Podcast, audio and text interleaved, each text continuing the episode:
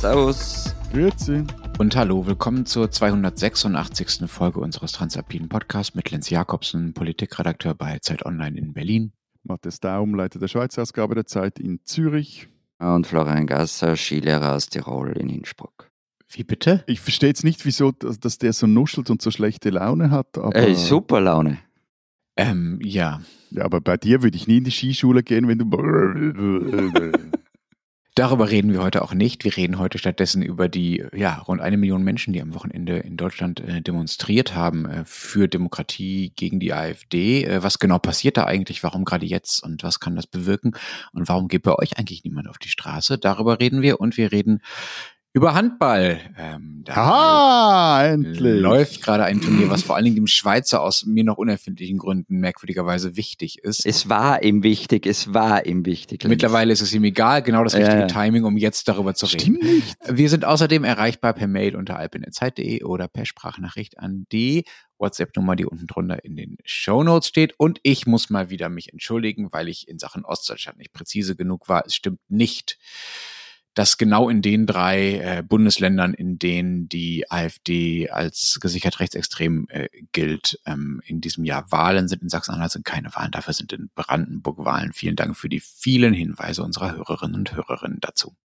Bevor wir beginnen, noch äh, muss ich noch was nicht nachreichen, sondern auf Wunsch unserer Hörerinnen oder vielfach geäußerten Wunsch unserer Hörerinnenschaft äh, muss ich wieder mal um Abos werben. Welche Stimme, Kim? Welcher? Was, was gibt's heute? Nein, es wurde, wurde mir zugetragen, nachdem du das letzte Mal irgendwie ja da in deinem Tiroler Krachdialekt hast gesagt, das soll ich jetzt mal in Dialekt machen, sodass niemand versteht. Also von dem her, also wer in der Schweiz ist und wer jetzt wirklich wer studiert, für den haben unsere Verlagskollegen ein Angebot zusammengestellt. Für das können nämlich Studis und äh, Lehrlinge die Digitalzeit neuerdings drei Monate lang kostenlos testen und kommen damit auch einen Zugang zu allen Inhalten auf Zeit.de, Zeit Audio, im E-Paper über und kommen sogar das gedruckte Zeit Campus Magazin heimgeliefert über. Und so können, wie die äh, lieben Vermarktungskollegen mir da geschrieben haben, so können sich Studierende und eben auch Lehrlinge in diesen turbulenten Zeiten Orientierung holen von Weltpolitik bis WG-Leben. Und das Abo gibt es unter zeit.de slash alpstudis oder jetzt gleich noch so, dass auch alle verstehen, zeit.de slash alpenstudis. Weitinge dazu. Er ist ein ganz anderer Mensch, wenn er so spricht. Ja, oder? ja, aber erstens, Tirolerisch ist ein Krachdialekt und dann redest du so. Also, nur mal. Und es hat, ich habe es ja ein bisschen verstanden und irgendwo gesagt, wer in der Schweiz studiert, ähm, gilt natürlich für alle, egal wo ihr studiert und wo ihr Ausbildung macht. Sie können auch in Kuala Lumpur studieren, wobei dann wird es mit der Wurscht. Lieferung des Printabos vielleicht etwas schwierig. Deshalb Digital-Abo. Florian. Zähl doch mal, irgendwie in den vergangenen Tagen ist in Deutschland was Großes entstanden, oder?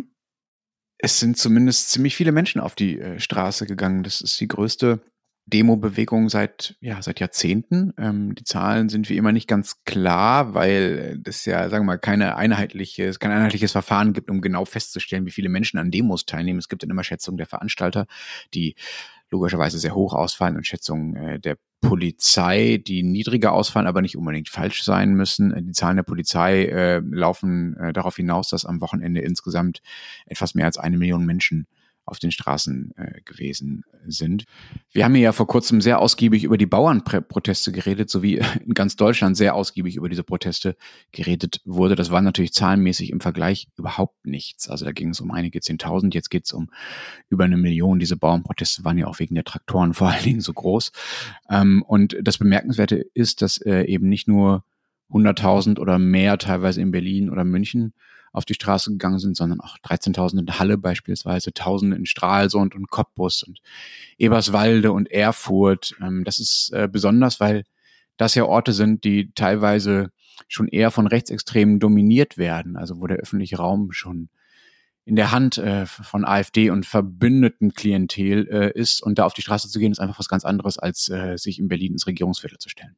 Aber für oder gegen was genau haben denn diese Demonstranten jetzt demonstriert in diesen Tagen? Ja, gegen die AfD und für die Demokratie, würde ich sagen. Am Anfang gab es noch einige Demos, die explizit die Forderung nach einem AfD-Verbotsverfahren, darüber haben wir ja auch letzte Woche gesprochen, äh, im Demo-Aufruf hatten. Das ist mittlerweile nach meinem Eindruck äh, nicht mehr so. Das steht noch auf einzelnen Schildern, so wie natürlich alle da mit ihren Schildern, ihren einzelnen Forderungen hinkommen, wie das auf Demos nun mal so ist. Äh, aber das ist nicht mehr das, was die, den Laden zusammenhält. Das ist einfach nur der Widerstand gegen die AfD. Aber ist, dass das genau jetzt passiert, ist daran jetzt dieser junge Österreicher mit dem Fashion-Scheitel und seinen Emigrationsfantasien schuld? Wo, wobei der ja also seit Jahren mit seinen durchgeknallten Deportationsideen hausieren geht. Und ich meine, auch die AfD ist ja nicht erst seit vergangenen Woche in Teilen offiziell als rechtsextrem eingestuft. Also vielleicht anschließend da an die Frage von, von, von Florian, wieso gerade jetzt diese, diese zivilgesellschaftliche Gegenbewegung? Ja, Florian, es liegt nicht an euch. Müsst ihr euch nichts drauf einbilden. Also es war nicht der Österreicher, wäre meine Einschätzung, äh, der die Deutschen auf die Straße gebracht hat äh, in diesem Fall. Ich glaube, dass da einfach eine Menge zusammengekommen ist. Also die Erwartungen, oder sagen wir. Äh, kannst du noch schnell sagen, von welchem Österreicher spricht? Von Martin Sellner, ja. jetzt in dem Fall. Also vom, Manfred Sellner. Vom, vom, ja, von, von Björn, von Björn äh, Lucke und so, ne? Ja.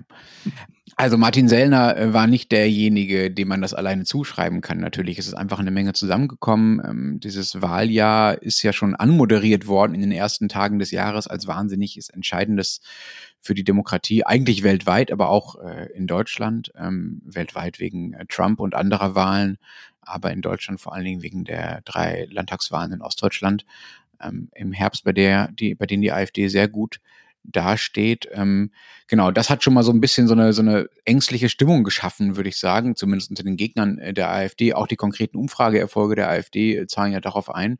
Ähm, und meine Vermutung ist, dass es auch so einen gewissen Überdruss an der eigenen Passivität gab. Also alles ist voller Krisen und schlechter Nachrichten. AfD und Demokratiefeinde scheinen zu triumphieren und niemand scheint offenbar effektiv was dagegen machen zu können. Und das hat, glaube ich, zu so einer, zu so einer, erst zu so einer Unzufriedenheit, dann irgendwann zu so einer Unruhe gefühlt und diese, diese, diese geführt und diese Sellner-Geschichte, also diese Korrektiventhüllung, das waren dann das, was das zum Überlaufen gebracht hat und gezündet haben. Lenz, Lenz, Lenz, Lenz, Lenz. Du hast ja vergangenes Jahr haben wir doch irgendwie über, hast du doch mal die These in den Raum gestellt, dass du das Gefühl hast, dass quasi dass die Stimmung so schlecht ist, dass die Leute jetzt, wie hast du das genannt, quasi wie so politisches Yoga jetzt dann machen müssen oder irgendwie, dann, weil sie merken, die, die, äh, die, die Selbstliebe, die sie im, im körperlichen und so im geistigen jetzt gelernt haben, dass sie das ins Politische übersetzen wollen. Hast du da ja, also Massen Das war meine steile These für 2024, ja, ja, Schatzis, und das ist vielleicht drei Wochen her. Und ähm, ich warte darauf, dass sich eure nun auch bewahrheiten. Ja, das, ich meine, äh, du hast aber Wahlergebnisse auch noch in den Raum gestellt, gell? Also, das, jetzt lass ihn das doch. Ja, es ist noch Raum nach oben, das Jahr ist ja noch lang, lieber Okay, Florian. aber jetzt sag mal, wer, wer geht denn da alles auf die Straße? Ja, wer geht da auf die Straße? Ich würde sagen, äh, alle. Also das ist natürlich eine Behauptung, dass da die bisher schweigende Mehrheit auf die Straße ginge, ähm, aber ähm, es gibt Demoberichte, ich war auch selber auf einigen dieser Demos, um mir das anzuschauen, ähm, wo man sehr klar merkt und auch von den Teilnehmern hört, von den Teilnehmerinnen hört, äh, wir gehen sonst nie auf die auf Demonstrationen, aber diesmal äh, muss es sein. Und das führt natürlich dazu, dass das so viele sind. Das ist nicht nur, sind nicht nur die Demo-Profis, davon gibt es keine Millionen in Deutschland. Was ich ja mag, für einmal mag, mit welcher Gründlichkeit die das Ganze angeht. Du hast mir übers Wochenende so eine Karte gewhatsappt, wo man drauf sieht, wo überall demonstriert wird. Das ist ja das eine, aber dann auch, dass das irgendwie so von 0 auf 100 geht und gleich in alle Bereiche der Gesellschaft. Also sogar Uli Hoeneß hat sich an der Gedenkfeier für Franz Beckenbauer, der Allianzerin in München, äh, dazu zu Wort gemeldet und das nicht eben diplomatisch ähm, oder, oder andersrum gesagt sehr outspoken. Ähm, das finde ich dann doch auch äh, interessant. Ja, er hat gesagt, ne, vielleicht kurz zum Zusammenhang, er hat gesagt, äh, es wird Zeit, dass äh, die Deutschen wieder stolz auf ihr Land sind, so wie das in der Zeit von Franz Beckenbauer so war und äh, das müsste wieder erreicht werden, aber sagte er dann, ich will ganz deutlich sagen, dass die AfD kein Teil davon sein soll. Kommt es an, wenn der Uli Höhne sich hinstellt und eben nicht nur sagt, okay, sie und sich gegen Rassismus ausspricht und sowas im Fußball fast schon zu, zu einer Standardfloskel geworden ist, sondern direkt die AfD anspricht sowas kommt äh, wahnsinnig gut an. Also zumindest bei denen, äh, die es sowieso nicht mit der AfD halten. Also gerade weil Höhnes kein Politiker ist, weil es nicht, äh, was weiß ich, Robert Habeck ist beispielsweise, ja. Er war ja auch nicht der Einzige, nicht der einzige Sportler, auch, auch nicht der Einzige aus der sagen wir mal, Zivilgesellschaft, äh, der sich an diesen Aufrufen beteiligt hat. Christian Streich, der Trainer von Freiburg, hat sich beispielsweise auch dazu geäußert. Ja, aber der macht das ja immer, also das ist jetzt nichts Neues. Das stimmt, der macht das immer. Das ist so ein bisschen so ein üblicher Verdächtiger. Da hast du recht. Also Hönes, bei dieser Hönes-Geschichte, da musste ich sofort an Roland Kaiser denken. Kennt ihr den, diesen Schlagersänger? Den Schlagersänger, nicht? Genau, aber sagen wir mal, der war jetzt noch. Lieblings, Lieblingsmusiker von Kevin Kühnert. Echt? Das wusste ich, ich glaub, nicht. ja.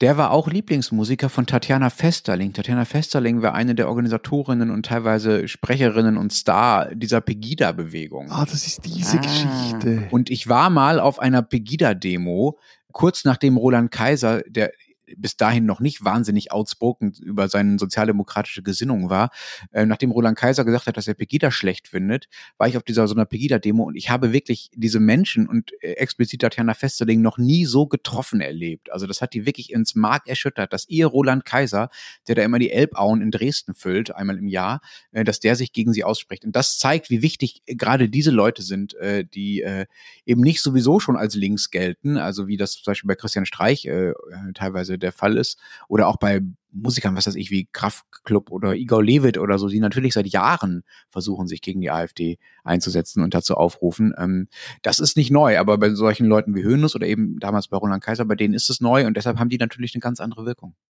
Du hast ja vergangene Woche einen, Text ähm, dazu geschrieben über diese Gemengelage bei den Demonstrationen. Und da steht unter anderem drinnen, Zitat Lenz Jakobsen, Viele finden den Populismus von Hubert Aiwanger untragbar, einige auch. Friedrich Merz und vereinzelte Aktivisten wie der Sea-Watch-Mitgründer Ruben Neugebauer sind der Meinung, wer die Migrationspolitik der Bundesregierung mitträgt, braucht auf keiner Demo gegen die AfD mehr aufzutauchen. Aber das ist doch dann schwierig. Wer, wer, wer ist dieses Wir, das da für Demokratie und gegen die AfD auf die Straße geht?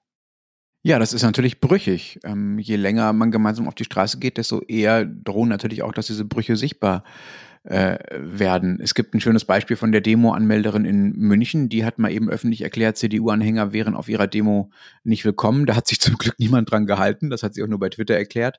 Ähm, es gibt auf diesen Demos äh, Reden, äh, in denen äh, Bleiberecht für alle äh, gefordert wird und No Border, No Nation und solche Geschichten. Das sind natürlich Dinge, die absolut nicht konsensfähig sind. So egal, was man von der Asylpolitik der Ampel hält, ist es jetzt nicht so, dass eine, dass eine Mehrheit der Bevölkerung äh, diese äh, Politik äh, irgendwie zu rechts wäre. Äh, Im äh, Gegenteil. Also ein Zitat, das ich gesehen habe äh, zu dieser Erfahrung war, ich kam wegen der AfD und ich ging wegen der Reden. Da zeigt sich schon, dass da, dass dieses Wir vielleicht äh, Probleme haben wird. Aber das ist ja die Frage, Frage ob so, so eine Bewegung halten kann. Also äh, nehmen wir mal an, ich wäre irgendwie konservativer CDU-Wähler oder in München CSU-Wähler, ähm, bin aber gegen die AfD. Wie würde mich dann schon unwohl fühlen? Ja, aber es gibt ja doch Momente auch in der eigenen politischen Vita, in denen man, ich sage jetzt mal, so ästhetische Fragen nicht über alles andere oder alle anderen Fragen stellen sollte, sondern umgekehrt. Also gerade als Liberaler oder, oder Konservativen kann man in so Situationen ja auch über diesem, sag's jetzt mal etwas zugespitzt, Mm. links-außen Kleingeist stehen. So. Ja, ich finde es aber umgekehrt. Also ich finde nicht, dass man als Liberaler oder Konservativer, mit, die haben nämlich oft weniger Probleme, gemeinsam mit anderen sich für eine Sache zu verbünden. Aber das ist ja das, was du gesagt hast, Lenz, dass äh, stehen dann Leute und sagen, CDU-Leute haben da nichts zu suchen bei unserer Demo gegen die AfD. Genau, solange die CDU-Leute trotzdem kommen, ist ja alles gut. Ja, ja, ich also da würde ich dann, ja, dann, würde ich dann aber- das, das österreichische Bonmot zitieren, also und, und solchen Leuten, also wenn das mir jetzt als fiktionaler CDUler gesagt würde, der da auf einer Demo aufkreuzen würde, würde ich jetzt dann einfach den Österreich in mir nach außen drehen und sagen, ja, geh scheißen. Also das, Ja, wobei man schon sagen muss, dass das natürlich für äh, die CDU oder die Konservativen ein Problem ist, dass sie sich da quasi an, an äh, von Linken organisierten Demos ranhängen sollen, wollen, müssen, wie auch immer. Ähm, das ist eine, sagen wir, ich würde jetzt nicht damit rechnen, dass es äh, Friedrich Merz in den Umfragen nützt, wenn er auf diese Demos geht. So, ja, das ist also ist alles ein bisschen spekulativ, aber sagen wir mal, dieses, dass dieses Binnenverhältnis der Menschen, die da versuchen, gemeinsam mit Sache zu machen, ist ähm, noch recht ungeklärt und da gibt es einige Spannungen. Ich glaube, ob das funktioniert, also ob das dauerhaft äh, eine, eine Bewegung werden kann, die gemeinsam auf die Straße geht, das hängt davon ab, wie souverän die Beteiligten miteinander umgehen. Du hast das schon angedeutet, Matthias. Also natürlich sind es die Massen, die der Bewegung diese Kraft verleihen, aber wenn es diese Aktivistinnen, Aktivisten, Organisatoren nicht gäbe, die seit Jahren diese Demos auf die Beine stellen und wo sonst ein paar hundert Leutchen vielleicht kommen, äh, wenn die das nicht machen würden, dann gäbe es halt einfach keine Demo, zu der diese Massen gehen könnten. Und deshalb ist es irgendwie auch nachvollziehbar, dass erstmal diese Organisatoren und ihre Freunde und Mitstreiter an den Mikros stehen und eben vielleicht nicht als erstes Friedrich Merz auf die Bühne gebeten wird. So. Na wirklich. Und ich finde, das Publikum äh, sollte äh, dann diesen Organisatoren und denjenigen, die da quasi Avantgarde gegen die AfD sind, auch zugestehen, äh, dass sie auf den Demos äh, auch ihre eigenen Anliegen verbreiten und äh, vertreten und auch sagen, ja, wir, wir sind gegen die Kriminalisierung der Seenotrettung und so. Natürlich ist das ist ja nichts, wo man irgendwie dann gleich schreiend wegrennen muss. So. Und auf der anderen Seite geht es natürlich auch darum, äh, dass diejenigen, die da an den, an den Mikros stehen, äh, dass die äh, sozusagen nicht nur ihre eigene Agenda vertreten, sondern auch versuchen, anschlussfähig zu bleiben. Ah, also wie gesagt, ich finde die Demos ja eh toll und ich finde auch die Bewegung toll. Also nicht, dass man die wieder falsch versteht und es geht jetzt nicht darum, da einen Keil reinzutreiben. Aber ich bin nur immer, ich glaube nur immer, dass Matthias da ein bisschen falsch liegt, weil ich habe auch gesehen, dass die Antifa sich irgendwo entschuldigt hat dafür, bürgerlichen Kräften gemeinsame Sache zu machen. Ich meine, ja, das war ganz fantastisch. Es gibt sogar ja. das Gerücht, das habe ich aber bisher nicht bestätigen können, dass sie Flyer verteilt hat extra auf einer Anti-AfD-Demo in Saarbrücken. Und es gibt zumindest einen Instagram-Post, wo sie sagen, ähm, ja, wir wollten das, den Kampf, äh, diese Demo jetzt nicht den bürgerlichen Kräften überlassen und deshalb sind wir mitgegangen. Also es ist so eine, so eine Halbentschuldigung oder zumindest eine Rechtfertigung. Das zeigt ja auch, um es mal positiv zu drehen, wie groß der Wille zur Gemeinsamkeit gerade ist. So. Und das kann ja auch eine Stärke sein. Da muss man ja auch nicht nur, wie wir es bisher gemacht haben, schon mal antizipieren, was alles schiefgehen äh, könnte. Aber damit das hält, braucht es eben die Rücksichtnahme äh, aufeinander. Und äh, das Ziel muss schon sein, äh, da eine möglichst breite und dauerhafte Sache daraus zu machen. Dabei helfen natürlich Reden wie äh, die von äh, Christian Wulff, Ex-Bundespräsident, falls ihr euch erinnert. Der hat eine Rede gehalten bei der Demo in Hannover vor einigen Tagen schon, wurde sehr dafür bejubelt. Und das hilft natürlich viel mehr, als wenn da äh, linke Splittergruppen auftreten und versuchen, Applaus für ihre Punkte zu bekommen. Ich komme noch immer nicht ganz draus, wo ich falsch liege, lieber Florian, aber das ist glaube ich, auch wurscht, weil apropos Wolf, also war das, ist es dann auch so, okay, der, der, hat jetzt gesprochen, hat anscheinend eine gute Rede gehalten, aber laufen denn da auch wirklich CDUler mit? Wir haben jetzt vorhin nur so von den fiktiven CDUlern und CSUlern, die sich da in den Demos rumtummeln, gesprochen, aber... Nein, es gibt, es gibt echte. Also es gibt, es gibt auch echte CDUler, die auf diesen Demos rumlaufen, natürlich. Also, Sind das Bio-CDUler? Wieso? Nein, ganz ehrlich, also ich meine, die CDU und das, äh, die CDU-Wählerschaft äh, natürlich setzen auch die sich gegen die AfD ein. Sie tun es vielleicht anders als äh, Wähler der Linkspartei oder der Grünen, aber natürlich machen die das auch so. Also da, denen würde ich auch die sozusagen den, den, den Kampfeswillen und den Ehrgeiz da gar nicht absprechen äh, wollen. So, es gibt einzelne CDU-Politiker, die da äh, mitlaufen, auch Landesvorsitzende teilweise Friedrich Merz und Markus Söder, die beiden wichtigsten, aber waren bisher noch nicht dabei. Äh, das ist auch bemerkenswert. So, ich bin gespannt, ob das noch passiert. Aber Söder hat was ganz Interessantes gemacht. Und zwar hat er seinem äh, Vizeministerpräsidenten widersprochen. Dem Hupsi. Dem Hupsi, genau, dem Aiwanger. Ja, Aiwanger ist nämlich einer derjenigen, der versucht, ähm, da jetzt schon den Spaltungskeil reinzutreiben. Also der hat geschrieben vor einigen Tagen, ich glaube Donnerstag oder Freitag, die Bauernproteste seien nicht von rechts unterwandert gewesen, das seien äh, fälschlicherweise unterstellt worden, den armen Bauern. Die Anti-AfD-Demos hingegen seien nun von Linksextremisten unterwandert. Und äh, das äh, und davon sollten sich doch jetzt bitte alle Demokraten und alle Parteien distanzieren. So, das würde ich ganz eindeutig als Diskreditierungs- und Spaltungsversuch gegenüber. Ja, das ist ein Klassiker, also nur mal so Learning aus Österreich machen die Freiheitlichen ja. immer. Also genau, auch überhaupt nicht überraschend, dass das kommt, dass es von Aiwanger kommt, ist, ist halt schon auch ein Statement, der ist immerhin Vizeministerpräsident und eben kein AfD-Politiker, sondern äh, freier Wähler. So. Äh, und genau dem hat Markus Söder nun widersprochen und gesagt, äh, Zitat, die ganz große Mehrheit waren Bürgerliche, waren Vertreter der normalen Mitte der Gesellschaft. Sowas ist äh, entscheidend. Und noch was, was ich super lustig fand, es gab einen äh, Bericht im Heute-Journal am Samstagabend, die haben auf der großen Demo in München äh, zufällig, ich weiß nicht, ob zufällig oder absichtlich, den Fraktionschef der Freien Wähler äh, in, äh, in Bayerischen Landtag aufgetrieben, also quasi die Nummer zwei hinter Aiwanger und haben den gefragt, ja, warum sind Sie denn hier und der Aiwanger nicht? Und dann sagt dieser Fraktionschef, ja, es gibt ja viele Demos, da wird schon auch noch was für den Aiwanger dabei sein, wo er hingehen kann.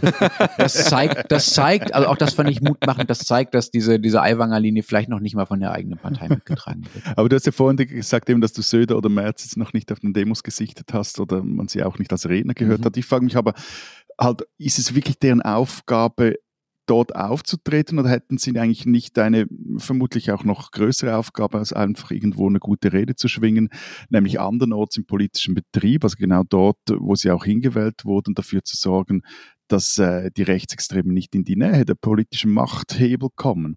Ja, na klar, aber das ist einfach ein anderes Thema natürlich. Also natürlich könnte man auch noch ewig über äh, parteipolitische Brandmauern und Regierungsbeteiligung und Framing und Diskurshoheit und Rechtsverschiebung und sowas alles reden. Aber jetzt konkret auf diese Demos, glaube ich, wäre es schon hilfreich, wenn sie zumindest dafür sorgen, dass ihre Anhänger dort auch hingehen können. Ob sie dafür die große eine Rede halten müssen, weiß ich nun auch nicht, ehrlich gesagt. Ganz andere Frage, Florian. Wieso bleiben dann eigentlich bei euch die Leute auf dem Sofa und schauen lieber die Streifabfahrt, als gegen einen möglichen Volkskanzler Kickel zu demonstrieren? Weil bei euch ist eigentlich die Ausgangslage ist ja doch eine ganz ähnliche. Wieder ganz ähnliche, ganz andere. Also äh, viel größer. Also bei uns geht es um Bundesländer. Ja, ja. Naja, also für diesen Freitag ist eine Demo in Wien geplant, aber also wenn jetzt nicht irgendwas ganz was Großes noch passiert, kann die mit deutschen Dimensionen nicht mithalten oder wird sie nicht mithalten können. Warum nicht? Warum das so ist, ja, es, es gibt viele Gründe. Also der Hauptgrund meiner Meinung nach ist, die FPÖ ist kein Tabu mehr. Also 30 Prozent wollen laut Umfragen Kickel wählen. Also die Freiheitlichen sind völlig normalisiert in Österreich. Ja gut, aber in einigen deutschen Bundesländern äh, sind auch 30 plus, äh, die angeben, dass sie die AfD wählen wollen. Das ist ein das komisches Argument gegen eure De Demo-Faulheit. Na, das, na, also erstens einmal, du hast das Ost vor Deutsche vergessen. Also es geht ja um in einigen, einigen ostdeutschen Bundesländern ist es so, bei uns ist es im ganzen Land. Es macht schon noch was anderes.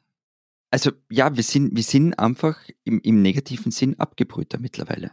Aber, immer, aber das war ja bei euch nicht immer so. Also ich mag mich erinnern, dass bei der ersten schwarz-blauen Koalition um 2000 war das, oder? Mhm. Es zu großen Demos in Wien kam und sogar Christoph Schlingensief mit einer Aktion vor Ort war, die, die, die was mit Ausländer raus oder so hieß. Genau, also das waren diese Donnerstagsdemos gegen die schwarz-blaue Regierung. Also jeden Donnerstag wurde gegen die schwarz-blaue Koalition demonstriert.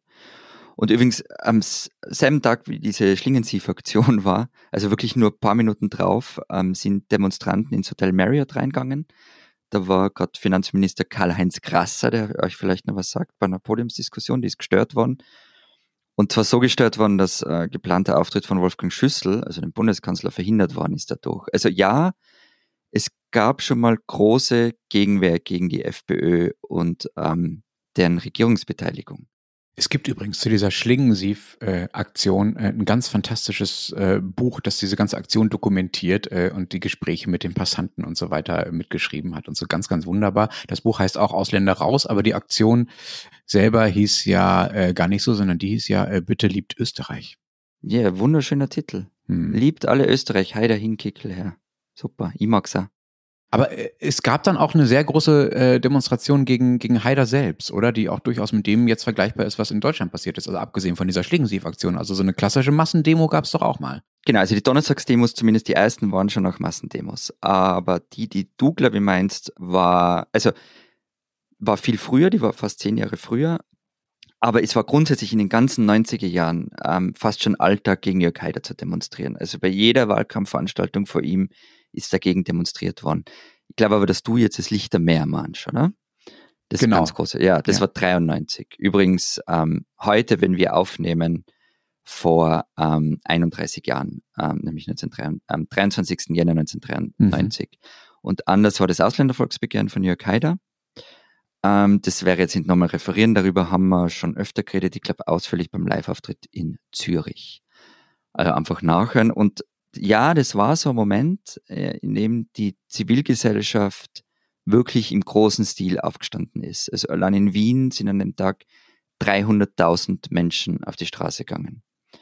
Und es gab auch in den Landeshauptstädten für österreichische Verhältnisse recht große Demos.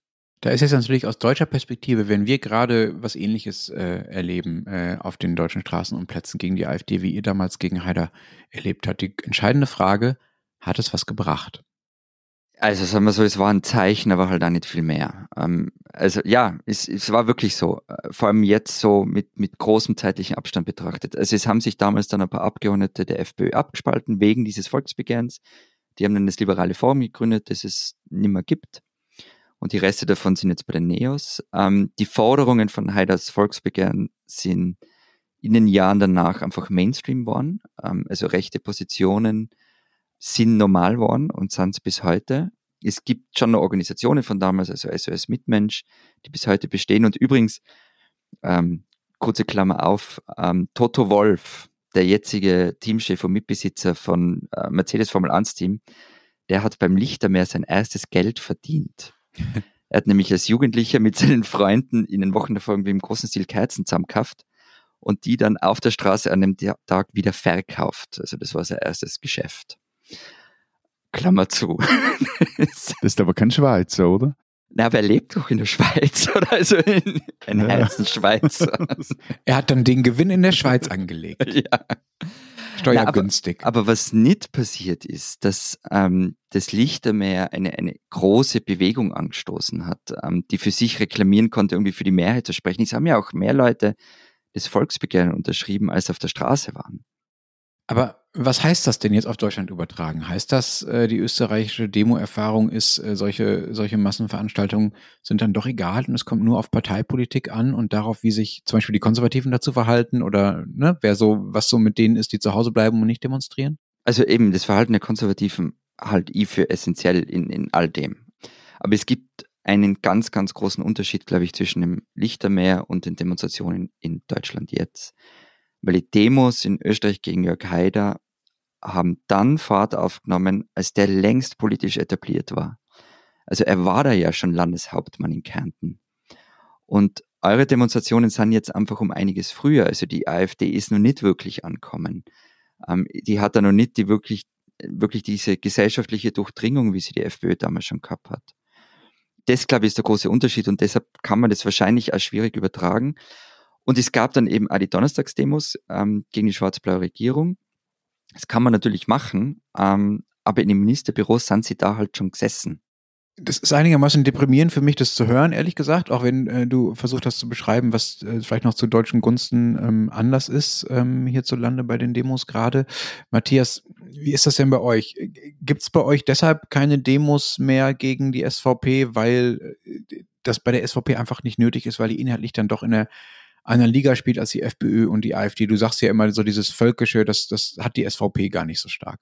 Genau, also bei, bei, das ist immer das eine, also bei all ihrer Radikalisierung, also der Radikalisierung der SVP auch gerade in den vergangenen Jahren, dieses völkische Denken einer AfD, einer FPÖ, das ist ihr bis heute fremd. Aber der zweite, vielleicht auch noch stärkere oder, oder, der wichtigere Punkt ist, dass halt die SVP, das war keine Neugründung wie die AfD und es war auch, wenn ich es richtig im Kopf habe, war die FPÖ ja vorher doch eher so eine, eine Randpartei und das war die SVP halt nicht. Die war nicht so groß wie jetzt, das war klar, aber die hatte auch geografisch ihre, ihre Homebases, also es war so eine protestantisch-konservative, bäuerlichen, gewerblichen Milieu tief verankerte Partei drin, die sich dann nach und nach geändert hat. Also das ist ja dann auch schwieriger da dagegen zu demonstrieren, als wenn plötzlich etwas so schwupp völlig anders daherkommt oder ganz neu ist äh, oder relativ neu ist wie eine, eine AfD.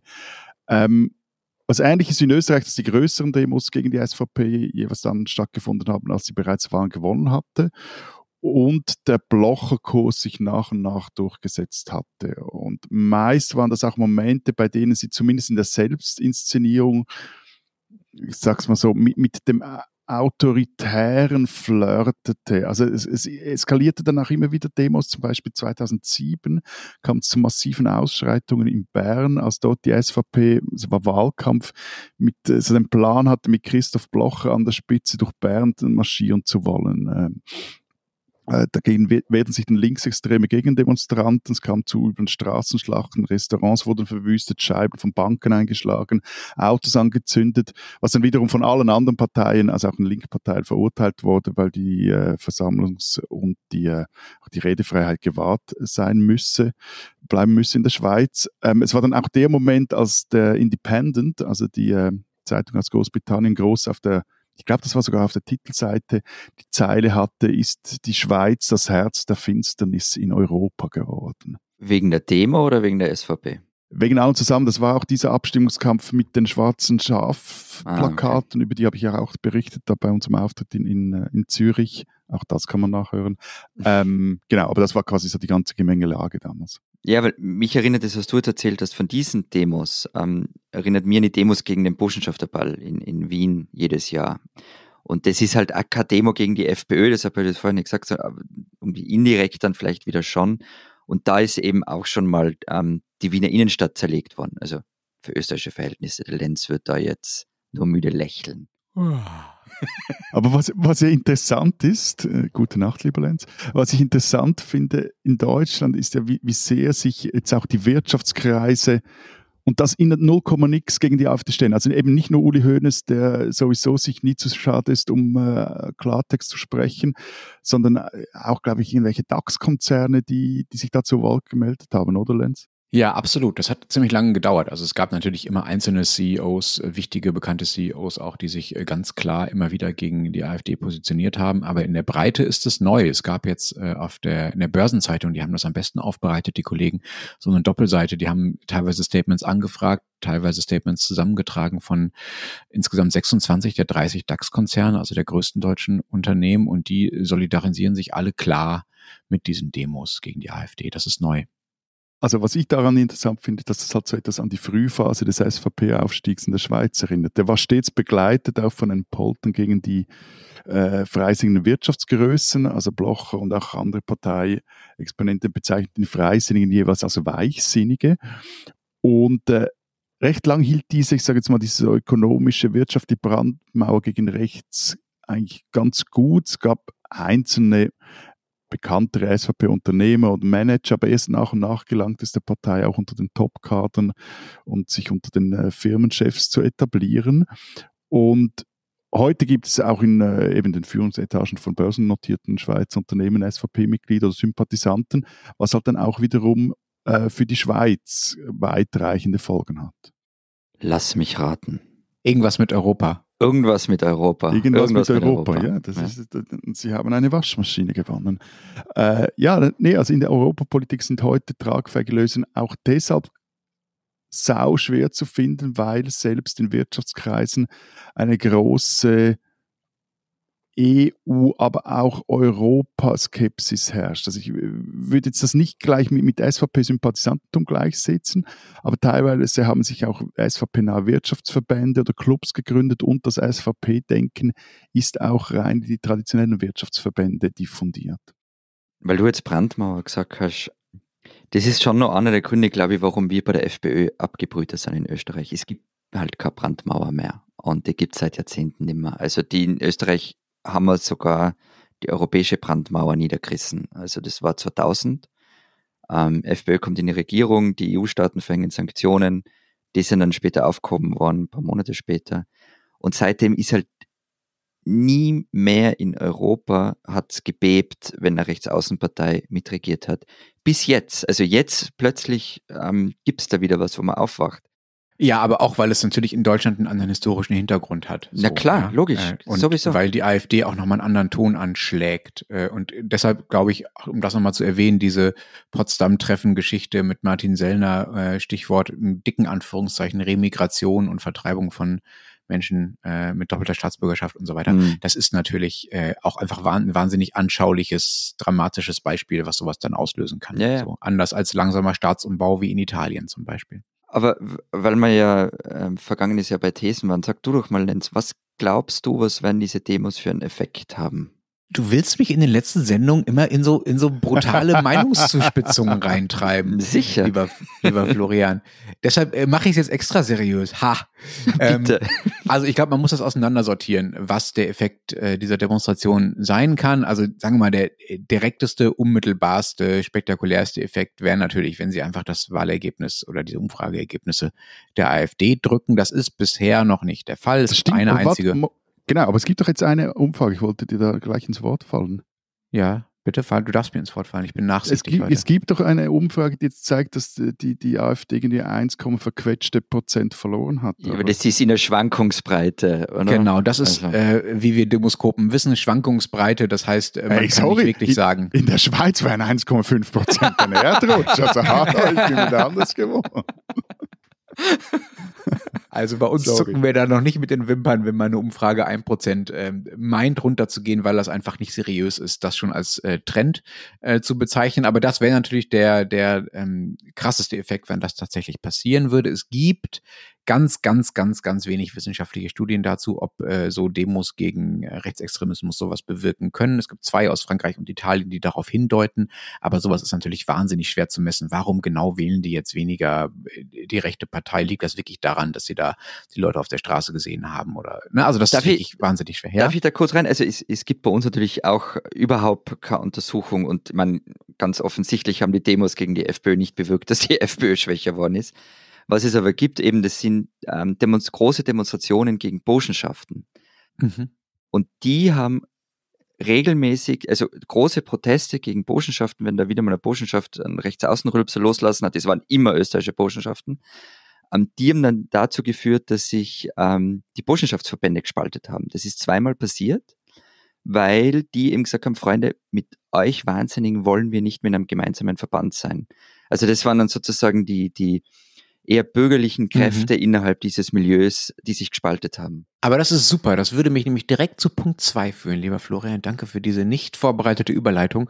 Ein großer Effekt dieser Demos kann sein, dass es das Lager stärkt, das da auf die Straße geht. So, also diejenigen, die daran teilnehmen und auch diejenigen, die vielleicht zu Hause bleiben oder die sich, sagen wir, im positiven Gemein fühlen, wie jetzt bei deinem äh, Burschenschaftsbeispiel, Florian, die äh, fühlen sich durch sowas natürlich äh, gestärkt. Und sowas gibt äh, diesem Teil der Bevölkerung Kraft, weil es ihm bewusst macht, dass sie nicht alleine sind. So, ja, also dass sie Rückendeckung haben. Und das ist motivierend und kann dafür sorgen, dass man im Burschenschaftsverband oder äh, in der Familie oder auf der Arbeit auch eher mal wieder versucht, äh, die politische Auseinandersetzung zu suchen und dem nicht aus dem Weg zu gehen und sich auch, sagen wir mal, gewisse Schritte zutraut, auch Eskalationen zutraut, denen man sich vielleicht vorher äh, nicht zugetraut traut hat. So. Und es kann auch, darauf deuten Studien hin, dafür sorgen, dass die Wahlbeteiligung steigt. Also es mobilisiert einfach die Nicht-AfD-Wähler und kann dadurch natürlich indirekt dann auch den ähm, Wähleranteil, ähm, den relativen Wähleranteil der AfD-Wähler verringern. So, das wäre der zweite Punkt, äh, was eine Folge dieser Demos sein könnte. Alles jetzt ne, ein positiver Entwurf ne, oder ein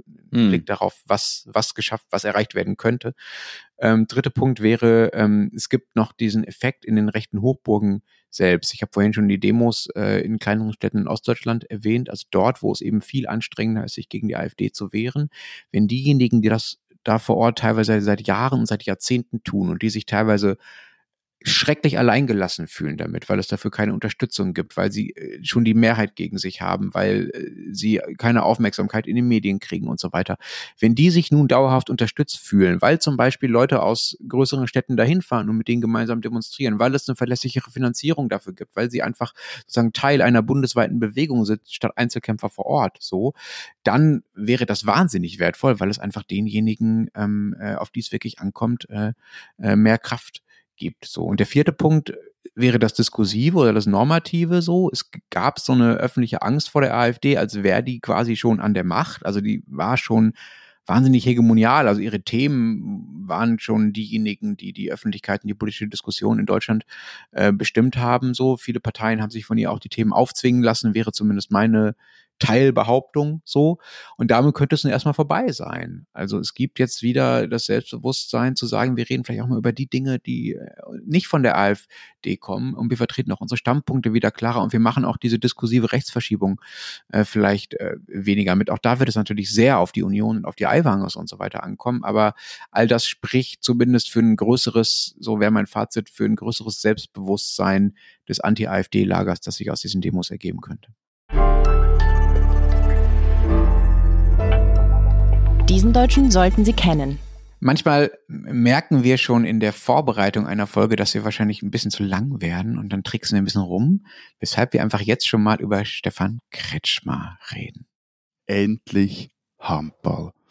Und ja, Kretschmer, der war als Spieler, Entschuldigung, der war schon sehr geil. Also wenn auch recht durchgeknallt oder vielleicht auch gerade deshalb, aber doch, ich finde den, den, den kann man auch mal in dieser in, die, äh, wie sagen wir dann, in diesem Format hier auch äh, etwas ehren. Das sagst du nur, weil er Zeit, eine Zeit lang eine ähnliche Frisur hatte wie du, lieber Matthias. Moment, Moment, Moment, nein, nein, nein, nein, nein, nein. So, äh, Frisuren und Kretschmer und meine Frisur, das finde ich heikel, weil der ist teilweise wirklich wie ein gerupftes Huhn rumgelaufen. Sackerjadel, Lenz.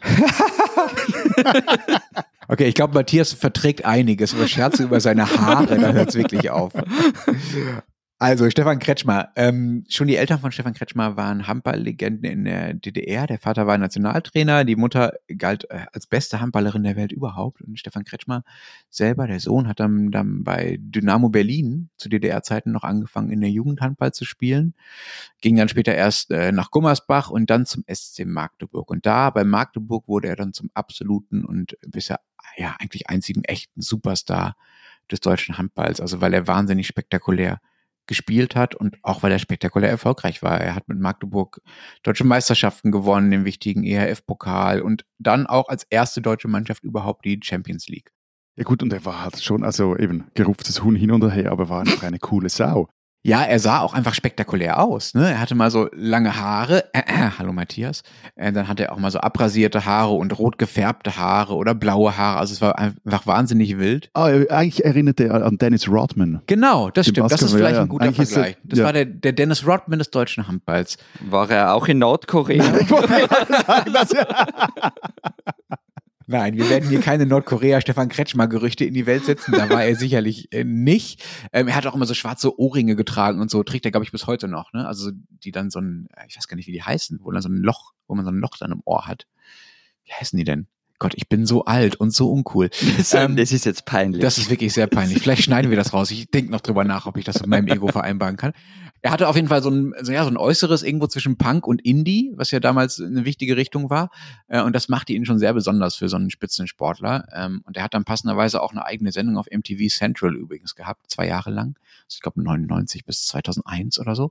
MTV Sushi hieß die, äh, wo er so halt Punk und Alternative und Hardrock-Musik und sowas präsentiert hat. Und äh, da gibt's ganz fantastische Clips noch im Internet, so ganz verrauscht, schlechte Bildqualität, wie er so mit den Ärzten auf abgerockten Sofas rumhängt und deren neue Single, die fette Elke, bespricht und so. Das ist wirklich äh, ganz großes Kino.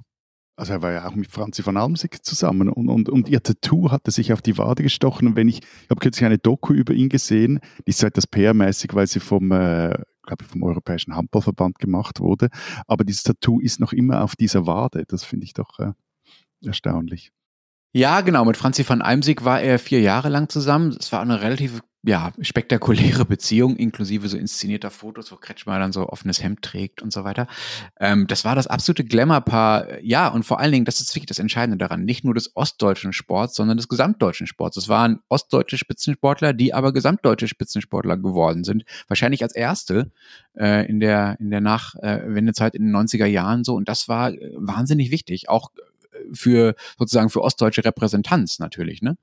Ähm, Allerdings ist Kretschmer selber, um mal zum Sportlichen zurückgekommen, nie, zurückzukommen, nie Welt- oder Europameister geworden. 2004, als die Deutschen Europameister geworden sind, äh, war er leider ziemlich schwer verletzt. Aber Später genau das, Lenz, genau das, Lenz, ist ja meine These. Das macht eben dann Sportler, äh, Starsportler zu den eigentlichen Superstars, wenn sie eben in ihrer Sportbio auch diese Brüche drin haben. Ja, okay. Ist so. Ich glaube, er selber hätte sich gefreut, wenn er auch mal gewonnen hätte. Jedenfalls war er dann später auch noch Sportvorstand in Magdeburg, also bei dem Verein, bei dem er auch als Spieler so erfolgreich war. Und mittlerweile ist er übrigens äh, Kommentator beim Streaming-Anbieter, den ich jetzt sicherlich falsch ausspreche, wenn ich zum ersten Mal davon gehört habe. Dün, Din, Dein, D-Y-N. Und er ist Sportvorstand bei den äh, Füchsen in äh, Berlin. Stefan Kretschmer ist gerade jetzt, zur Zeit der Handball-EM in Deutschland, ein Deutscher, den man kennen sollte.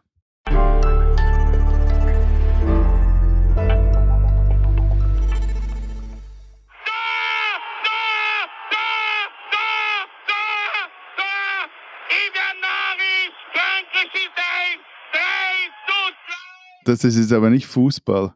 Äh, nicht Handball, das ist Fußball, oder was ist jetzt das? Ja, schau, also es ist ja so. Mir ist ja eigentlich jeder oder fast jeder Sport wurscht. Wirklich egal. Außer Formel 1. Außer, äh, genau, und, außer und, Formel 1. Und außer, außer Österreich demütigt die Deutschen. Dann interessiere ich mich sofort für diese Sportart. Ähm, deshalb haben wir erwarten müssen, ein bisschen, mit, dass wir über Handball reden. Ja, Schön, danke, dass du mit an Bord bist, lieber äh, Florian, ja, gern, ähm, um gern, vielleicht gern. mal zu klären, warum wir überhaupt über all das sprechen. Handball-EM in Deutschland äh, läuft gerade ähm, und ähm, ja, die Deutschen sind dabei. Die Schweizer waren, glaube ich, auch dabei, lieber Matthias. Ähm, und Irrelevant. die Österreicher sind interessanterweise auch dabei und hatten ein ganz interessantes Spiel ähm, gegen Deutschland in den vergangenen Tagen. Das hast du jetzt sehr defensiv gesagt. Ich fasse mal unsere Vorbesprechung vom vergangenen Freitag zusammen. So, Freitag 11 Uhr, Vormittag. Ich so, okay, reden wir halt doch nur über Handball. Lenz, ja gut, das ist halt dann, nachdem ihr gegen uns verloren habt. Darauf Empörung bei mir natürlich. Also zuerst musstest du dir erklären lassen, wieso und überhaupt und wann da das Spiel sei und wer das spielt. Wohl, das Spiel habe ich gewusst, dass am Samstag in der Halle ist, oder auf dem Feld gewusst. oder im Wasser Nein. stattfindet, diese Sportart. Ja, das schon. Also zweiteres schon, Ja. dass am Samstag das Spiel war, das habe ich gewusst. Darauf natürlich Empörung bei mir und Lenz nur so lapidar. Du musst die Realitäten anerkennen, lieber Florian. Eben, aber das Problem ist ja, dass, dass, also ich will ja schon seit fast Wochen über Handball sprechen Ja. und ich frage mich dann, habt ihr seit Pappnasen überhaupt je einen dieser Matches gesehen? Ja, na klar, ich, ihr wisst doch, ich gucke eigentlich in jeder freien Sekunde irgendeinen irgendeinen Fernsehsport. Natürlich habe ich das gesehen. Ich habe es natürlich nicht gesehen. Ich glaube, ich habe mehr Kirschkern. also ich glaube, ich habe in meinem Jetzt Leben mehr produziert er sich damit was, was er gar nicht gesehen hat. Weitspuck-Wettbewerbe gesehen als Handballspiele. Also ich habe wirklich noch nie ein Handballspiel gesehen, aber ich bin in Österreich damit fast schon die Ausnahme. Also die Quoten am Samstag, das war unglaublich. Also 700.000 Menschen haben da eingeschaltet. Auf Deutschland umgelegt, wenn das 7 Millionen.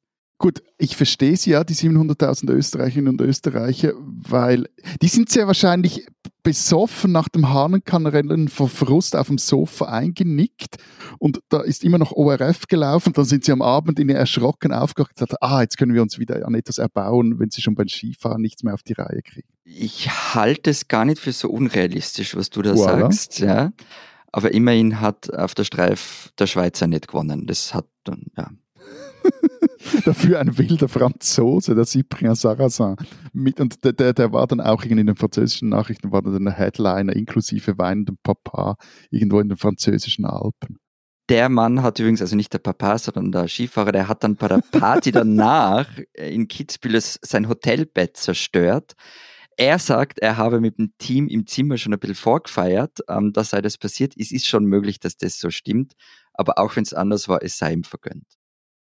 Liebe Leute, ich liebe euch sehr, aber dieses, dieses Alpinski-Derailing, das sie bei jedem x-beliebigen Thema betreibt, das, äh, das ist so nach dem Motto, äh, schreiben Sie bitte eine, eine, eine Klassenarbeit über den Elefanten. Ja, der Elefant hat eine, hat, eine, hat eine Nase, die sieht aus wie ein Rüssel oder wie ein Wurm. Ich erzähle Ihnen jetzt was zum Regenwurm.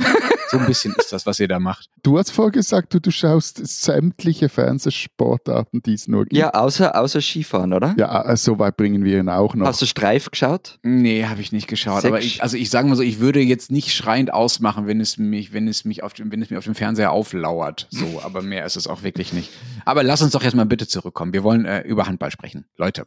Genau, und, und, und wenn du jetzt irgendwie Skifahren als, als Randsportart beschimpfst, also so, ich würde da gerne den ehemaligen, oder? Den ehemaligen Zeitmagazin-Kollegen Kalle zitieren, der hat nämlich mal über Handball geschrieben.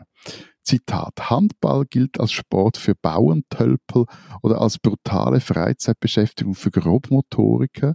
Ein Sport, bei dem man hauptsächlich Feste werfen muss und anscheinend wirft man besonders fest in der deutschen Provinz. Bundesligamannschaften kommen aus Gummersbach, Lemgo, Wallau, Massenheim, Minden. Handball ist das Spiel vom Dorf. Die anderen Spiele dort heißen Freiwillige Feuerwehr oder Kaninchen züchten. Zitat Ende. Gebitte. Also, auch bei Matthias Kalle muss ich sagen, alle Liebe für diesen wunderbaren Kollegen, der ganz, ganz großartige Texte schreibt, übrigens auch bis heute noch äh, für Zeit Online, vor allen Dingen ähm, über Fernsehserien äh, und andere Dinge, die im Fernsehen passieren. Aber er hat das 2004 geschrieben. Erstens, das war in der Vergangenheitsform, ähm, ist also schon ein bisschen länger her. Und ähm, zweitens, diese Despektierlichkeit und was Herr Kalle da für Dorf hält. Also äh, selbst Gummersbach hat 50.000 Einwohner. Auf Platz eins der ewigen deutschen Handballtabelle steht der THW Kiel. Das ist eine Landeshauptstadt mit 250.000 Einwohnern. Auf Platz drei steht Flensburg-Handewitt mit 90.000 Einwohner. Das ist halt das, was man dann fälschlicherweise vielleicht von Berlin aus für ein Dorf hält. Da gibt es auch noch andere Dinge als die Freiwillige Feuerwehr. Aber nach dieser kleinen Suada zurück zum Handball. Ähm, es ist tatsächlich so, dass Deutschland da relativ erfolgreich ist. Also seitdem das in der Halle gespielt wird, wurde Deutschland dreimal Weltmeister, zuletzt 2007. zweimal Europameister, zuletzt 2016. Und gerade an diese Weltmeisterschaft 2007, da erinnere ich mich wirklich noch sehr, sehr gut. Das war ein absoluter Straßenfeger. Man muss dazu wissen, das war ein halbes Jahr nach dieser Fußball-Weltmeisterschaft in Deutschland, also nach dem sogenannten Sommermärchen, was ja wirklich eine, also in meiner Wahrnehmung auch ein Paradigmenwechsel damit war, wie öffentlich mit sowas umgegangen wurde, auch mit Sportereignissen. Also Public Viewing wurde damals groß. Ähm, es war einfach eine völlig andere Atmosphäre plötzlich äh, in diesem Sommer äh, in Deutschland. So ein halbes Jahr danach ist diese Handball-WM und die ist auch in Deutschland. Ne? Also auch eine Heim Heimweltmeisterschaft so und die gewinnt Deutschland dann auch noch und das war quasi direkt nach dem Sommermärchen war das äh, das Wintermärchen. Das war schon ziemlich ziemlich groß. Da war Kretschmann halt übrigens leider nicht mehr da äh, bei. So, ähm, es gibt auch einen Film über dieses Wintermärchen übrigens, so wie es ja auch einen über das Sommermärchen gibt und so einzelne Spieler aus der damaligen Mannschaft. Also ich denke vor allen Dingen an Henning Fritz, wirklich spektakulärer Torwart. Der war für eine Zeit lang wirklich allen Deutschen bekannt. Äh, so groß war das. Ähm, und hat dann auch äh, eine Zeit lang Stefan Kretschmer in den Schatten gestellt, wäre meine These. Und übrigens bei den Mitgliedern, also bei denjenigen, die Handball betreiben, also das selber machen, die im Vereinssport Handball machen, äh, liegt Handball momentan auf Platz äh, sieben in Deutschland, so nach Fußball natürlich und Touren und äh, übrigens äh, Schießen, also Schützenverein und so weiter, äh, auf Platz sieben mit 736.000 Mitgliedern, die das machen. Äh, eben, aber, also in, der, Schweiz ist das schon wirklich eine, eine Randsportart. Also die oberste Liga hat in der laufenden Saison, und ich hoffe, ich habe mich da nicht verguckt, einen Durchschnitt bei den Spielen von gerade mal 649 Zuschauerinnen und Zuschauern. Im Fernsehen wird meines Wissens kein Match der obersten Liga live übertragen. Es gibt so einen Kommentar aus dem Streamingdienst auf der Verbandswebsite. Die EM-Spiele der, der Schweizer hingegen die wurden alle live übertragen und im Vorfeld gab es auch so einen sanften Medienhype.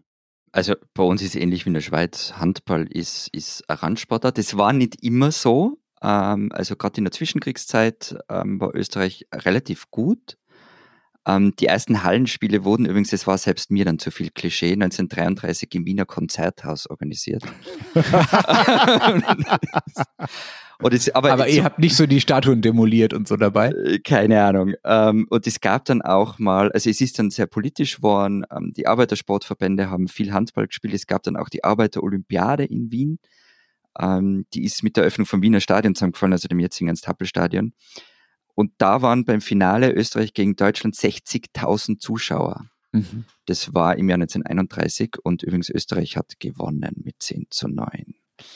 Nur damit es auch gesagt worden ist. Aber also es ist heute ist es wirklich ähm, ähm, Rand, Randsportart, eine Nischensportart. Also ich habe mal geschaut, es wird relativ viel auf Handball gewettet, aber gespielt eben so mäßig. Ich habe in meiner ganzen Schulzeit nicht einmal Handball gespielt. Und der Handball, Handballverband hat, glaube ich, so 22.000 Mitglieder und vier Ligen. Also es ist alles sehr überschaubar. Hm. Das heißt also, mit den deutschen Zahlen verglichen heißt das, also gemessen an der Bevölkerung, spielen bei uns dreimal so viele Leute Handball. So ja. und übrigens zum Zuschauerschnitt, also der liegt nicht bei, wie viel waren das? Ein paar hundert, 650, glaube ich. Matthias, sondern bei uns hat, haben, liegt der in der äh, Handball-Bundesliga zwischen 2000, das ist der niedrigste, und 10.000 in Kiel pro Spiel. Genau, das ist ja auch der Grund, wieso das viele Schweizer Handballer dann auch in die Bundesliga wechseln. Und ich frage mich immer noch, wieso wir doch ab und zu in der Schule Handball gespielt haben, aber ich kann mir das nur so erklären, dass bei uns, also in der Gemeinde, in der ich aufgewachsen bin, einen Club gab und gibt, der jetzt schon lange in der zweitobersten Liga spielt, äh, teilweise aber auch in der, glaube ich, schon mal in der obersten Liga gespielt hat war aber nicht wirklich mein, mein Spiel, habe hab ich gemerkt. Also irgendwie das. Ich hab, wahnsinnig brutales Spiel, ne? Ja, es ist. Es ist wahnsinnig körperbetont. Du musst einfach auch gewisse Größe haben, vor allem auch große Hände, um diese scheiß Bälle halten zu können. Ich habe mich dann jeweils ins Tor gestellt, weil dort, dort ist. Bist du irre? Nein, aber die Bälle fliegen doch mit 350 Sachen da auf dich zu. Bring mich in Sicherheit, ich stelle mich ins Tor. ja. nicht, nicht in der Sekundarschule, wobei wir hatten zwei, die, die im Club spielten bei uns. Das, das, das äh, war dann schon äh, teilweise gemeingefährlich. Naja, im, im, im Tor war es so, wenn du dann mal einen gehalten hast, ist das, oder wenn du mal einen hältst im Handball, ist das dann immer ein großer Sieg, weil eigentlich bist du, also du kannst eigentlich nur gewinnen im Tor. Und Schaden habe ich jetzt keinen davon getan, habe ich das Gefühl.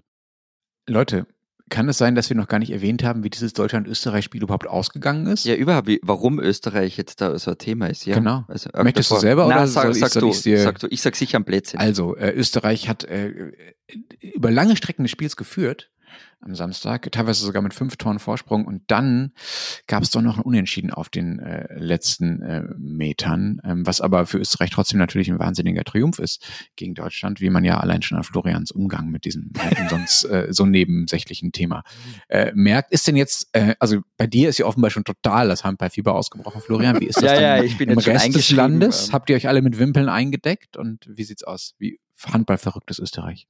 Also es ist schon ein bisschen ein Handballfieber ähm, ausgebrochen. Also es ist ja auch plötzlich auf Titelseiten von Zeitungen sind Handballer zu sehen. Keine Ahnung, ob das schon jemals davor vorkommen ist. Ähm, der Handballverband hat in einer Pressekonferenz in Köln auch gesagt, dass man in den vergangenen Tagen ziemlich Zulauf bekommen habe. Also es haben sich irgendwie neue Leute eingeschrieben, die wollen jetzt Handball spielen. Und plötzlich spricht man halt über so Namen, die davor wenn ich jetzt sage komplett unbekannt, dann stimmt es natürlich nicht, aber nicht sehr breit bekannt waren. Also eben Konstantin Möstl, der Torhüter zum Beispiel, oder der Kapitän Mikola Bilic. Ähm, also plötzlich an jeder Ecke hört man diese Namen. Kam dieser Erfolg überraschend? Also kann Österreich eigentlich kein Handball, das ist jetzt ein Glückstreffer oder seid ihr jetzt die neue Handball-Großmacht? Also vorweg, das ist der einzige Moment, äh, ähm, ich, ich kann da natürlich nur bedingt was dazu sagen, weil ich einfach, ich kenne nicht mal die Regeln von Handball. Ähm, aber ich wirklich nicht. Also ich weiß, wer am Ende mehr Tore geschossen hat, hat gewonnen. Aber Man spielt's nicht mit dem Fuß. geschossen, er hat geschossen gesagt, geworfen, lieber Florian. Gewor- yes, eben sitzt. Handball, weißt du, mit der Hand. Ja, ja, ja, ist okay. Aber ich habe natürlich mit Kollegen vom Sport ähm, drüber geredet und ähm, die sagen, also Österreich hat niemand auf dem Zettel gehabt ähm, vor, vor dieser EM. Ähm, übrigens auch Österreich selbst hat sich nicht am Zettel gehabt, weil eben die Liga spielt international überhaupt keine Rolle. Ähm, man ist nicht für die Champions League qualifiziert und es ist eben eine Randsportart. Es gibt in Vorarlberg ein paar gute Teams, dann nur in Wien und vielleicht dazwischen noch vereinzelt ein paar. Aber ja, es war überraschend. Wobei ich, ich finde ja eure Erfolge, das, die, die sind ein gutes Omen für meine Österreich wird Fußball-Europameisterwette. Okay, finde ich gut. Wobei man ja sagen muss, dass Ja. sich diese Euphorie vielleicht auch ein bisschen gelegt hat mittlerweile, weil wir jetzt mittlerweile Dienstagmorgen haben und am Montagabend zwei Spiele stattfanden. Deutschland hat äh, ähm, gewonnen gegen Ungarn und äh, ähm, Österreich hat verloren gegen Frankreich. Euphorie vorbei, oder Florian? In der Halbzeit übrigens ist Österreich vorne gelegen, habe ich nachgelesen. Ja, also quasi gewonnen. Das bringt einem nicht so viel unterm Strich. ja, Ja, ähm, das, ich meine, wenn ihr plötzlich so gut seid, lieber Florian, wie konnte das denn passieren, dass ihr gegen, also gegen diese dahergelaufene ähm, Mannschaft aus Frankreich ähm, verloren habt? naja, sie haben halt weniger Tore geschossen, die Österreicher, nicht? Ganz Ah. einfach. Na, aber nochmal, also zurück zu dem, warum die zumindest für österreichische Verhältnisse ziemlich gut bestehen. Eben, es ist ein Rätsel. Also vor allem, weil es gibt jetzt im Handball nicht so das eine Projekt, ähm, wo man sagen kann, das ist der Grund. Das gibt es ja im Fußball schon. Also da kann man sagen, Red Bull ähm, ist aufgebaut worden, aus dem ist was Größeres entstanden. Es hat einen Trickle-Down-Effekt gegeben und das hat sich dann irgendwie ausgebreitet. Ähm, was wohl so ein bisschen, ein bisschen ein Wendepunkt war in Österreich, war die EM 2010. Die war eben in Österreich. Da hat man dann, es war auch das erste Mal, dass Österreich da mitgespielt hat. Ähm, und dann, das hat dann so ein bisschen einen Push gegeben. Es kamen ein paar gute Leute raus. Ähm, aber, und auch das ist wichtig, es sind halt ja auch nicht so viele. Also schau dir mal den Kader an. Also das sind ein paar richtig gute Legionäre dabei. Also spielen ja auch einige in Deutschland. Ähm, und, und die, die richtig gut sind, die haben ja enorme Einsatzzeiten. Ähm, also das hat ja auch Fabian Scheler auf Zeit Online geschrieben bei diesem Spielbericht Österreich-Deutschland, wie viel die Österreicher da spielen. Also wie lang die da auch spielen. Und umgelegt auf Öster äh, Fußball wäre es, Billig ist halt so eine Art Alaba des österreichischen Handballs, davon haben wir halt nicht so viele. Ähm, für die Teamspieler jetzt ist aber natürlich super und die stehen in der Auslage und es werden sicherlich einige davon von deutschen Mannschaften abgeworben. Und dann kann man ja mal schauen, ob vielleicht daraus was entsteht. Who knows? Matthias, wie haben die Schweizer denn eigentlich so abgeschnitten? Ah, Entschuldigung, du, du sprichst mit mir. Ich, ich, ich ich war gerade in Gedanken irgendwo und ähm, an schöneren Orten als bei diesen Podcast, Äh, ja, danke. Nein, nein, nicht bei auch. diesem Podcast, bei, bei diesem äh, Eröffnungsspiel. Äh, Das war in Duisburg, oder? Das war in Dort, Dü Dortmund. Dort, Düsseldorf, in diesem Fuß, im Fußballstadion von Düsseldorf und das war wirklich ein grauenhaftes Spiel. Ähm, dann haben sie unentschieden gegen Frankreich ges- gespielt, also quasi so das Ähnliche erreicht wie Österreich gegen Deutschland, waren dann gerade etwas gehypt, aber dann haben sie nochmals auf den Sack gekriegt gegen Nordmazedonien und dann war dann fertig lustig. Und doch, es ist eher ein, nein, man kann sagen, ein enttäuschendes Abschneiden, äh, weil äh, also viele Schweizer in der deutschen Bundesliga spielen und ähm, übrigens auch im deutschen Osten, zum Beispiel zwei, wenn ich das richtig im Kopf habe, beim Champions League-Sieger Magdeburg. Und äh, ein Schweizer wurde auch ins All-Star-Team der, der, Bundesliga gewählt und mit dem Oldie Andy Schmid, der, der deutschen Bundesliga. Der deutschen Bundesliga, okay. der deutschen, bei uns heißt es nicht Bundesliga, Entschuldigung. Okay. Ähm, und äh, mit dem Oldie Andy Schmid, der gab nach dem letzten EM-Spiel seinen Rücktritt und wird jetzt, glaube ich, Nationalcoach. Stellte die Schweiz auch mehrmals, also in früheren Jahren, mehrmals den, den MVP der deutschen Liga, die ja auch als eine der besten der Welt gilt.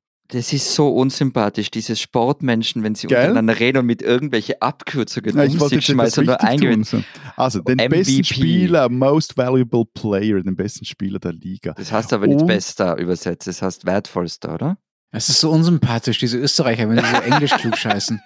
Danke, aber geht es da um, um Summen, die der am Transfermarkt Nein, es geht ums, was er oder? kann, was er kann. Ah, also, okay. wurscht jetzt. Also, und gleichzeitig hinkt, zumindest so mein Gefühl, der, der, der Handball in der Schweiz seit Jahren den früheren, erfolgreichen oder zumindest populären Zeiten hinterher. Und meine These ist hier, dass, dass er so gleich ein doppeltes Opfer geworden ist. Zum einen, weil es ein viel größeres Angebot im Breitensport und auch im breiten Mannschaftssport gibt. Eben, früher wurden in den Schulen vielleicht mal Fußball, Volleyball und eben äh, Handball gespielt und äh, vielleicht auch mal noch Völkerball, wenn man das noch sagen darf, so von wegen politischer Korrektheit und so. Und, und heute hast du irgendwie Unihockey, Softball oder Schieß mich tot, was du alles machen kannst und dann kommt in der Schweiz auch das wird bei euch ähnlich, also in Deutschland ist es eh so, aber in Österreich auch ähnlich sein, diese zunehmende brutale Dominanz des Fußballs in allen Sportbelangen. Also sei es auf dem Profiniveau, wenn es um Medienberichterstattung oder TV-Recht oder Sponsoring geht, aber auch in der Freizeit. Also alle spielen Fußball. Und vielleicht mal auf dem Pausenplatz noch Basketball, aber kürzlich bei uns, hat es einen Pausenplatz mit, mit Basketballkörpern und auch ähm, Fußballtore, die eigentlich Handballtore sind. Und hat sich dann dort ein Bub mal verirrt mit einem Handball und der war ein völliger Exot. Und ich habe mir gedacht, stimmt, diese Sportart gibt es ja auch noch. Die spinnen, die Schweizer.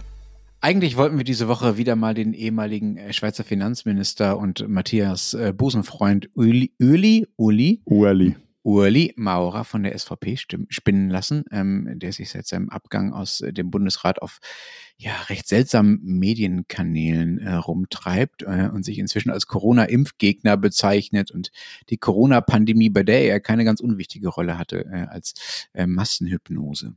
Aber irgendwie habe ich dann gedacht, nee, nicht schon wieder und bin vor allem auf ein hübsches Porträt in der NZZ am Sonntag gestoßen über einen noch größeren Rappelkopf aus der Schweiz, den wir Ihnen, liebe Hörerinnen und Hörer, wirklich nicht vorenthalten wollen. Es ist leider bereits lange schon tot, aber seine Ideen sind, ich, man kann sich dann sagen, weiterhin fantastisch.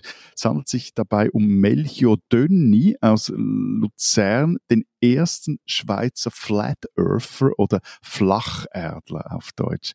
Und der meldete nämlich 1902 beim Amt für geistiges Eigentum in Bern seine Erfindung an, und zwar war das ein flaches Relief der Erde. Dönny war davon überzeugt, dass die Erde keine Kugel sei, die sich um die Sonne dreht, sondern im Gegenteil eine flache, stabile Scheibe, die von der Sonne umrundet werde. Das sehe ja jeder und sowieso würde die Erde durchs All rasen, müsste man das ja spüren.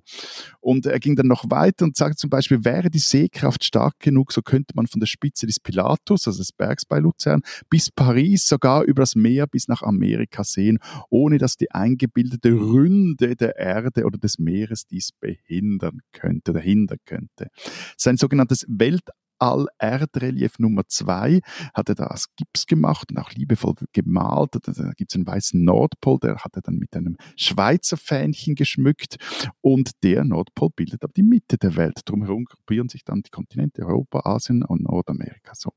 Äh, von wo Döni seine Idee hatte, das weiß man nicht genau. Von einer flachen Erde fasselten Scharlatane im 19. Jahrhundert bereits in England. Im 20. Jahrhundert gesellten sich dann amerikanische Sektenführer dazu, bevor dann wiederum in England 1956 die Flat Earth Society gegründet wurde. Und äh, für die meisten Flacherder sind die Mächtigen dieser Welt böse, hinterhältig, würden Lügen in die Köpfe der Menschen pflanzen, manipulieren und gegen sie helfe nur die Wahrheit der Gegenwissenschaft, die vom Mainstream unterdrückt werde, womit wir dann auch wieder bei Uli Maurer wären. Jetzt warte mal, dieser, dieser Dönny, Ja. hat er jetzt sein Patent anmelden können oder nicht? Ja klar. Das Amt patentierte seine Erfindung am 24. September, 10 Uhr morgens und er hat das Patent, erhielt das, die Nummer 25.409 und das geschah, weil es die Vorgaben erfüllte. Die Erfindung ist neu, ist originell und man kann damit ein Geschäft machen. Hat damals, Aha. Albert, hat damals Albert Einstein nur am Patentamt bei euch Ich gearbeitet? wollte Das- sagen, das ist der einzige Schweizer Patentbeamte, den man kennt, oder? Das müsste man jetzt nochmals abchecken. Kann ich mir gut vorstellen, wie er da so einen Stempel drauf macht. Das ist super. Fantastisch. Also, solange man damit Geschäfte machen kann, gilt es in der Schweiz als Patent. Äh, lieber Herr Dönny, liebe Schweizer Patentbeamte, ihr spinnt doch.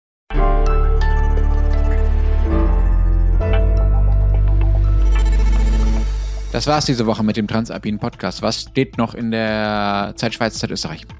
Wir haben eine Geschichte drin, die sich die Frage stellt, wie viel Nähe sich die neutrale Schweiz eigentlich zur Ukraine leisten kann oder soll. Es geht um die Frage, wie sehr die Schweiz jetzt noch gefragt ist als Friedensverhandlerin in diesem Konflikt. Bei uns, glaubt es oder nicht, geht es um Fußball. Gerald Gossmann schreibt die Geschichte über den ersten und bislang einzigen österreichischen Fußballer, der sich als schwul geoutet hat und warum das immer noch so ein Drama ist.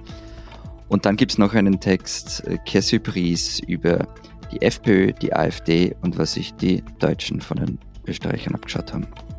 Und bei Zeit Online und in der deutschen gedruckten Zeit äh, geht es natürlich um gewisse Demonstrationen. Wir hören uns nächste Woche wieder. Bis dahin Wir denken. Adieu. und tschüss.